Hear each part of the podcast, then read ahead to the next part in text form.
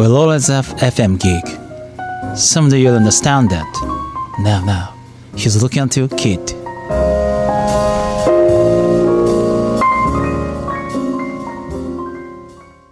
ミドのここからララジオこの番組は心理カウンセラーとフィットネストレーナーをしている私ミドの好きなことをお伝えしてあなたの心と体を楽ちんにするラジオです。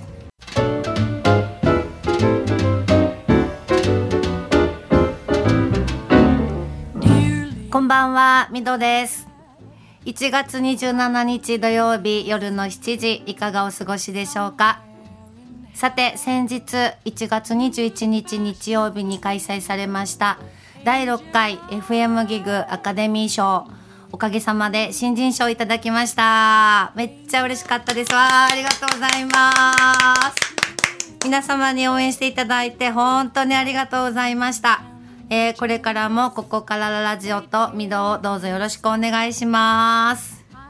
それにしてもね皆さんめっちゃきらびやかですごく素敵でしたね、えー女性のドレスももちろんすごい素敵でしたけど男性もね皆さんすごいおしゃれでした。スーツとかすごいおしゃれでした。ね、なんか普段スーツ見慣れないからかもしれませんけど普通のシンプルなスーツの方もねすごい素敵でしたね。あの結構スーツとか制服フェチだったりするなって改めて気づいたんですけれどもね。で私地味でした。去年、えー来年はバッチリ決めようと思ってね今から体作ってドレスをオーダーしようと思っています。はい。で話は変わりますが今日は初めての初めてのしかもとっても大好きなゲストの方をお招きしております。そうあの方です。ということで今夜も30分間どうぞお付き合いください。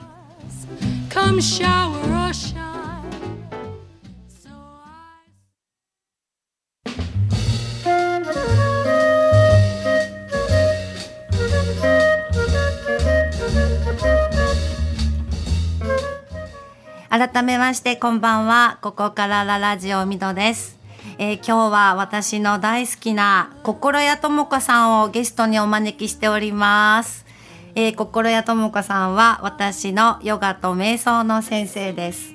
ヨガって言っても、あの、私はフィットネス業界なので、どうしても体、エクササイズのイメージだったんだけども、体も心も、えーヨガで教えていただいた、そんな先生です。えー、あ、喋るもう喋っていい。ごめんね。あ自己紹介とか紹介しようかと思ったんだけど、あの、片ヨガの代表でいらっしゃって、えーこれ、株式会社グロースサポート、えーこれ、心屋さんの役員でいらっしゃいます。はい。はい。で、パートナーは、なんと、あの、心谷仁之助さんですね。で、私はね、仁さんの奥様っていうよりも、ともちゃんが先なので、ともちゃんの旦那さんっていう感じがどうしてもしちゃって。はい、ね、最初に知ったのは仁さんなんですけど、はいうん、でもなんかその後ずっとともちゃんに教えていただいたから、はいなんか仁さん見ても、あ、ともちゃんの旦那さんおるわみたいな感じ。事実ですよ。私の旦那さん。ね、で仁さんは仁さんで別のビートレとかで見るとあ仁さんだなって思うんだけど、二人セットとかどう頭の中がともちゃんモードの時は ともちゃんモードってどんな時なんだろどうんね。な時でしょう。なんかあ仁さん見てもあともちゃんの旦那さん来たわみたいなね、うんそんな感じだったりします。はい。えー、憧れの人ですあ。りがとうござはいいます。で私の理想というかねなんか追いかけたくなる大好きな方です。はい。告白をしてしまいました。ね、はい、えっ、とヨガは2011年からですか？に2011年っていつだっけ？あの2011ーブログのねプロフィール読ませていただいて、多分その前からヨガをしてたんだけど、うんうん京都に来たのが2011年なのね。あそうなんですね。うん2011年の2月に会社辞めて京都に来たんだけど、なるほそどの。時にうん。何しよっかなと思って、で私乗馬もやってて、はいはい乗はい、馬か。ヨガかうん。どっちかやろうと思ったうの。んうん、あのそれは教えるっていうことですか？教えるも含めてなんだけど、うんうんうんうん。まあ今から仕事を辞めて今何しようって思った時に、うん。そのどっちかをうん。ちょっとこううーんと根詰めてやってみたいなって思って、どっちにしようって思った時に、うーんとヨガの先生たちの方がキラキラして見えたのね。で乗馬の先生たちはうん。みんな初めは絶対動物が大好きでうん。馬が大好きでうん。うん。うん。あの自然が大好きでその世界に入ったはずなのにうん。目が死んでたのね。ええ本当に。なんかねノルマに追われてとか、そうやっぱりこうあの大好きな馬なのに、うん。言うこと聞聞かないと、こうね蹴ったりとか。ええマジで、うん、むふ普段無知とかうんで言うこと聞かせるんだけど、うんそれでも馬もやっぱストレス溜まってるから言うことどんどん聞かなくなってた時にうん結構厳しめにあ。の扱ってたりなんかその乗馬の先生たちの方が心を押し殺して生きてるように見えたから。うん。ちょっとこの業界は行きたくいないと思って。まあ私が行っていたとこの乗馬クラブうん。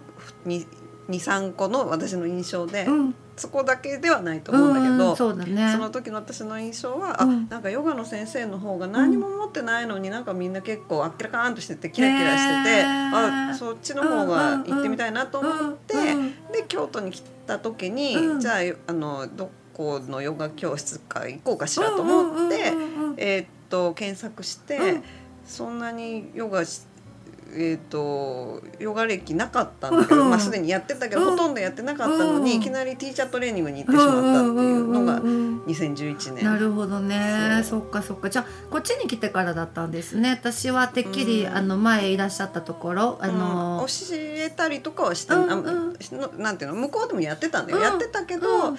あの週に1回とか、うん。あ週に1回みたいなの月に1回ぐらいしか行かなかったり、すごいこう緩いのんびりペースで行きたい時に行くっていうのしかやってなない。かったるほどね、そっかそっかじゃあえっとヨガのその先生の、えっと、ティーチャートレーニングのコースに行かれたのと、それとあの私からしたらあの心理学心の学びと、あのともちゃんがどっちを先に学んだのかなっていうのが興味があるんですけど、うん。どっちとかないのかもしれないけど。ないけあどー。興味があったのはやっぱり心のことなんだよね。あそうなんですね。そのヨガも、うん。あんまり体のことに興味があったわけじゃなくて、うん。やっぱり先生が心その最初に行ったヨガ教室の先生が、うん。心のことを話す人で、ななんでヨガなヨガって心のことを言うのかなって思って、であの TT ってたこう全部を教えてくれるかなと思ったから、うん。哲学とか、はいはいはい。そのヨガとは何ぞやっていうのうん。が知りたかったから、うん。そういうのもあって TT にしたんだけど、うんその時にはやっぱり体だけじゃないんだなっていうのが分かってなるほどってね。いう感じかな。へえなんかねどうしてもフィットネス上がりなので、うん。ヨガはやっぱエクササイズ的な感じで、私が目にしたことあるヨガはそんなイメージだったりしてね、うんだから私も初めてともちゃんのヨガを受けた時に、うん。なんかねマインド的なことがあって、なんだろうってすごい不思議だったのを覚えてるんですけど、ねそうなんですね。じゃあともちゃん自身が、えっと、ヨガにかで出会ってうん。変わったことって何ですか、ヨガに出会って変わったことか、うん、あるかな？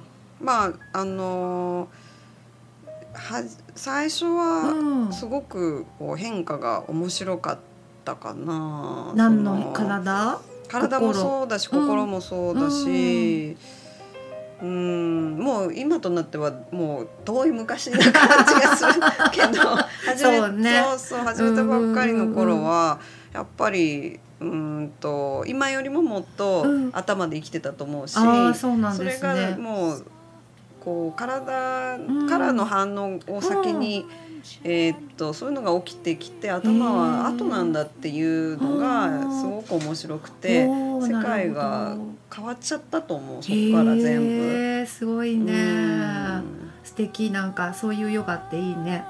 うん。うん。私はともちゃんのヨガに会うまではヨガって嫌いだったのね。うん言ってたね。はい。まず母親がヨガにハマってる時があってうん。なんか好き母親のことが好きじゃなかったのもあるけどうん。ヨガってなーって思っててで次に自分が教えてたスポーツクラブで、うん。私のレッスンの合間にインド人のヨガの先生が来てて、で合間だから暇だから受けてたんだけど、うん。その時は全然エクササイズとか、うん。できない動きとかがなかったから受けてたんだけど足もんだりとかね、あのしてたんだけど、そっからなんだろうスポーツクラブでまた違うスポーツクラブでうん。興味あったから受けてみたら、うん。全然できないし、うん。膝とか腰悪いんですけどって言ってるのに、あのできなくて構いませんよって言った先生が、うん。もっと曲げなさいとか言われて、これは無理だって思って、うん。そっからなんかヨガってやっぱり苦手だなって思ってしまったんですね。ううんん、だからともちゃんの肩ヨガに、うん。あの出会って本当に良かったと思います。ううん。ん、最初に出会うヨガって大事だと思大っていて。事大事。何でもそうだけどね。私自身もその、最初に会社員時代に行ってたヨガの先生が、うん。多分原点っていうか私何にもできないし体硬いしうん。運動も嫌いだったけど、うん。そのなぜかこう心がなんだろう心のと氷が溶けていくような。えー、すごい。気持ちいい感じがあってそう。であの全然できなくても、うん。みんなくしゃくしゃでやでもそそこにいるっていうのが多分自分の原点で。へー。でね、そのヨガってこういうもんなんだって決まってると、うん。それにはまらないとヨガがそのミドみたいにね、うんうん。嫌いになってしまうっていうのはすごいもったいないなと思ったから、からなるべくこうなんていうのかな型に当てはめたくなかったかな、うんうんそうね。初めての人にね。なるほどねでもそれがあったから最初の先生があって、うん。ともちゃんがあって私が救われた。し多分他の方が受けてた方も皆さんそれぞれにね、うんなんかあのなんだろうね言葉が難しいけど言語がない、ね、語彙がないのはご存知だと思うんだけど、うん。みんなそれなりにそれぞれに楽しくっていうかね救われたりとかあったのかなって思ったりします。はい。ね、その片ヨガについてまたお話を伺いたいなと思うんですけど、はい。とりあえず一曲ね今から、えっと、ともちゃんの好きっておっしゃっていた曲の中からあーはい。一曲かけてみます、瞑想の時に使われてるっていうことなんですけど「えー、The Goodness Suits」っていう、えっと「マザーソング」っていうタイトルがついてる曲ですけども、あのお聴きください。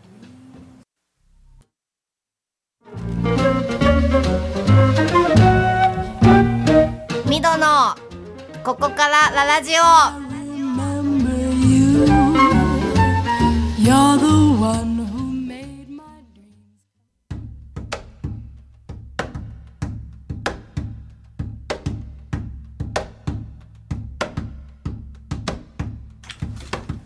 お聞きいただきましたのはこれクリシュナダスさんでいいんですかね？はいえっ、とアルバムがこれはプリグナムハートピルグリムピルグリム、うん。ピルグリムハートっていうアルバムの中の曲です。6曲目か7曲目だったと思うんだけれどもえっ、とタイトルが どこ行ったかな？もう今日はグダグダでいつもグダグダですけどね。あ「The Goodness Suits Mother Song」えっと女神みたいな意味ですね。でしょうね。はい、マダーソングってなんかともちゃんが好きって聞いてなんかイメージこれがポンって出てきたんですけど、はい。だそのこの曲は英語の曲なんだけど、うん。このアルバムに入ってる、えーいくつかの曲が、そのおこの生芝やとか、ビンダハーレとかいい感じでした。ヨヨガのヨガでえっ、とチャンティングをしながら曲に合わせて歌うチャンティングって何ですか？えーマントラをあ唱える、マントラを唱えるのを、うんマントラって真言お経とか、はいなんだけどそのただこう棒棒読みというかただお経のように読んでいくパターンもあれば、曲に合わせて歌うっていうのもあってでこれはその歌うマントラの CD ね。みたいになな感じでした。リズミがリズミカルでね。そううんだからその歌詞そのものが、うん。えーっとサンスクリット語であったり意味がわからないかもしれないけど、あうんうん神様を称えるようなものだったり、うんうん。すごくこううんとそれそのものにうんなんていうのかな。自分や世界をうん。平和にするような、うん。お祈りの意味が込められたりするもなるほどので,、ね。でただそれをそのメロディーなしで聞くのも私好きなんだけど、うんこうやってこうお音に合わせてうん歌ってくれるのも好きで。うんうんうんででまあヨガの友達に教えてもらったえ CD ーなるですね、ほどこれは。はいるほど。私も教えていただいてまた世界が広がりました。うんは、はいいありがとうございます。はいね、でもその瞑想についてちょっと今からお聞きしようかなと思うんですけど、はい私は瞑想ができない人だったんだけど、うんともちゃんに教えてもらって、はい瞑想ができるようになったのね。で、ともちゃんは昔から瞑想をしてたんですか？私瞑想がやっぱり好きだったんでしょうね。んなるほどそのね。いつから始めたかわかんないんだけうんうんど二十、歳の時に初めて、うん。うんもう忘れてたんだけどこの間ちょっと思い出したんだけど、うん友達に誘われて、うん10日間の瞑想ただひたすら朝から晩まで瞑想するっていうコースがあるんだけど、うん。有名なやつがね、うん京都に。うんあ、はいはいはいはい。うんあれに二十歳のあそこね。時に友達と行ってて、えもうすでに？そうへえ。それがなんかあの当時は特に何も考えてなかったけど、うん今思うとそこから、そまあ、その前からも興味あったんだろうし、うんそこからもうすでに行ってた自分っていうのに、うんなんかやっぱ瞑想に縁があるんだなっていうおお、すごいね。思い出しましたね。なるほどね。あの修行のような私も行こうと思ったんだけど、うんうん、去年かな知ってる人が言ってました。うん、で私が行った時はまだ京都にできたばっかりで、いろんなしところがまだこうみんな手作りで、へえ。あのいろんなもの持ち寄っうんて、うん。えーメンバーの人が作っ、うん。業者に頼むというよりはみんながこう作ってるなんか感じであのお風呂だのなんだのかんだのっていうのでいろんなところがまだ途中だったっていうへえ、感じ。面白そう。うんへえ、そうでなのね。まだ最初の頃はね日本人より外国人ばっかりだった。ああなるほどね、私も今住んでる生駒山にうん。そういう施設が一つなんか関連ではないと思うんだけど、うん。あってやっぱりなんかちょっと怪しい外国の人が、うんあのケーブルカー乗って、うん。上がっていくそうなんで、うん。一回行ってみたいなと思ってるんですけどね。あ生駒はだってなんだっけ？あるよねあるのよ、そうそうそうそうそう、で時々ワークショップとかもやってて。でなんか近くにあるのに全然ご縁なかったから、うん。でもうなんかねちょっと行ってみたいなって最近は思ってます、いつか行ってるね。うん。はい行ってみますね。はい、えっ、とじゃあ昔からその心理とかも好きだったんですか？心理っていうか自分の心に興味があったんだと思う、うんうんでもまだ頭で考えてる人だったの？若い時は。ねうんうんじゃああのなんだろうこれも言葉難しいんだけど、うん。私の中のだけど、普通の人だ、普通の人だったって変な言い方だね、うん。普通のお嬢さんだったんですか？悩んだりとか。もちろんですよ。あ。なんかね今だったらすごいなんかブログとか読んでても、うん。いろんな方の相談に乗られてて、うん。なんかすごいなーって本当に思うのね。うん。本当に尊敬するんですよ、うん。目の前で言うのは恥ずかしいんだけど。なんか最初からね生まれた時から神様みたいな人だったんだろうかって。なるほどね、そうですね。失礼しました、うん。ね。であのその瞑想って後者はできるとか前者はできないとか言うじゃない、うん。あれってあるんですかね？前者後者の話、うん。多分これ聞いてる人わかんない方もあると思うんでまたおいおい話したいんだけどもうノリで言っちゃうのよ。ねねであのそのね前者っていう方から一つねちょっとご相談っていうか質問が来てるので、あはいそれをちょっと読んでいた読ませていただいていいですか、はいって言って紙がすぐ出てこなかったりするのよ。段取り悪いわよ。はい読みますよ。はいはいえっ、とみどさんともこさんへの質問お願いします。はい。マノワさんっておっしゃる方なんですけど。はい。はい、私はポンコツだけど前者です。うん。心や手帳に予定を書き込んでこなしていくようなタイプ、うん。それでできなかったことを反省したりはしなくなったけれど、うん。バタバタやればやるほどうん。次々と思いついたり、うん。ひらめいたり、うん。頭の中がうるさいです、うん。イライラそわそわごそごそが止まらない、うん。笑い。かといってポンコツなので集中力ないし、うん。頭を沈めるにはどうしたらいいですか、頭を沈めるにははい。好きなことをうん。やるのが一番いいと思いますけどね。好きなことね、うん。それが分からなくて悩んでたりはするのかしらね。分かんないけどね。ね。まあでもね。何でもいいけど、こう、ううんん、と気持ちがな何かをやってても気持ちがこうあちこちに行っちゃう時っていうのは、ん。やっぱりとどっかでそれに対して、うんうーんと自信がないとかうん。自分の好きに自信がないのかもしれない、ね、ああなるほどね、うん。好きって思ってやってるけそどう。な何か多分迷いがあったり、うんうん人と比べてたりするところがあるんじゃないかなと。キョロキョロしちゃうよね視点がね。まあそれにを自覚して、うん。他人関係ないんだよと、で自分がいいと思ったら、うん。それをただやれやればいい、いっうん、ていう感じね、そう。でまとめるとそのままでいいってこと。うん違うか。そのままをで。ま認めるっていう感じかな。そのままでよくてその、ね人と比べて自分がそわそわしてるっていうことに気づくこと？気づくことね。うん。だそうですマノワさん、はい。ありがとうございます、ということで、えっと、もう一曲、えっと、それにか関わるかどうかわからないんだけどこれもはい。ともちゃんおすすめの曲なんですね、はい。えーかけてみようと思います。こ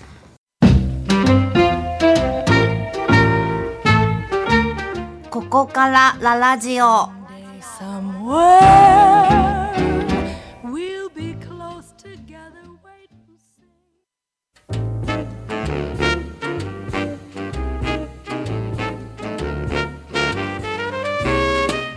お聞きいただきましたのは「Both Side Now、えー青春の光と影」というタイトルがついています。アンサリーさんという方の歌ですね。これもともちゃんのおすすめというか最近聴かれてる曲ということで教えていただきました、ねはい。あの時間的に説明してる時間がないんですけども 歌詞もねすごい深くってねあのさっきのマノワさんもこの歌の歌詞とかちょっと調べてあの聞かれるといいんじゃないかなと。一言言ってあげないよ。あのブログに書きます。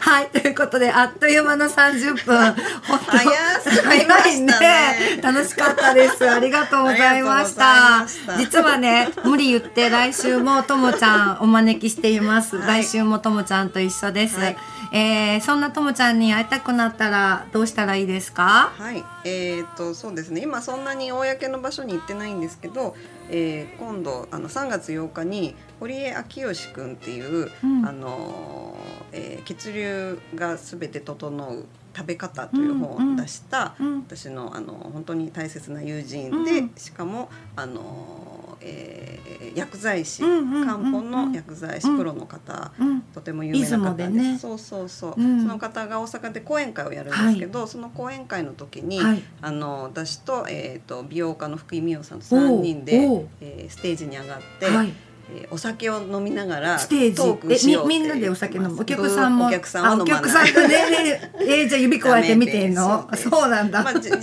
際本当にやるかわかんないけどうんちょっと今のところシャンパンでうん。出したのうね。飲みながら、うんうんうんあいつも3人で女子,、うん。女子会をしてるので堀江君は女子じゃない堀江さんは女子じゃないのね。そうそれをステージでやろうって3人であ目論んでるので面面白白いのでぜひ、あのお時間がある方ははい。見に来ていただきたいなと思います。もう一度日にちが3月8日の、はい3月8日です。木曜日でしたね。確か夜の19時から21時ですね。あのー詳しい申し込み方法は堀江明義さんの,、うんののホームページとかで調べていただけると幸いで。です検索すればはい、ということで、はいあの今日は30分ありがとうございました。また来週も楽しみにしてください。はい See you!